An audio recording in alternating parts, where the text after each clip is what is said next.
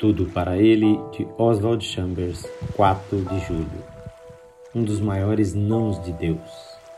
Não te impacientes, certamente isso acabará mal. Salmo 37, 8. Impacientar-se significa tornar-se maltrapilho, mental ou espiritual. Uma coisa é dizer não te impacientes, mas ter uma disposição que o capacite a não impacientar-se é outra coisa.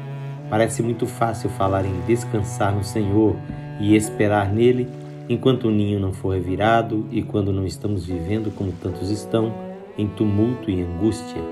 Mas em tais condições, será possível descansar no Senhor? Se esse não não funcionar aí, não funcionará em parte alguma. Esse não deve funcionar tanto nos dias tumultuados quanto nos dias de paz, senão nunca funcionará. E se não funcionar no seu caso particular, não funcionará no caso de ninguém mais. Descansar no Senhor não depende em absoluto de circunstâncias externas, mas do nosso relacionamento com o próprio Deus. A inquietação sempre termina em pecado. Pensamos que um pouco de ansiedade e preocupação é indício de que somos de fato sensatos, pois é muito mais indício de que somos de fato pecadores a impaciência brota da determinação de fazermos aquilo que queremos.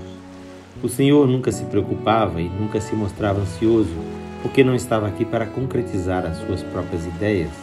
Estava aqui para pôr em prática as ideias de Deus. Se você é filho de Deus, a impaciência é pecado. Será que você tem estado alimentando a sua alma com a ideia de que sua situação é grave demais para Deus?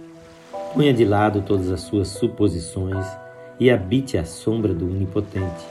Diga firmemente a Deus que você não mais se impacientará com tal situação. Toda nossa impaciência e preocupação são consequência de fazermos planos sem levar Deus em conta. Esta leitura é feita por seu amigo Pastor Edson Grando. Que o Senhor Jesus lhe dê um coração que descanse completamente nele.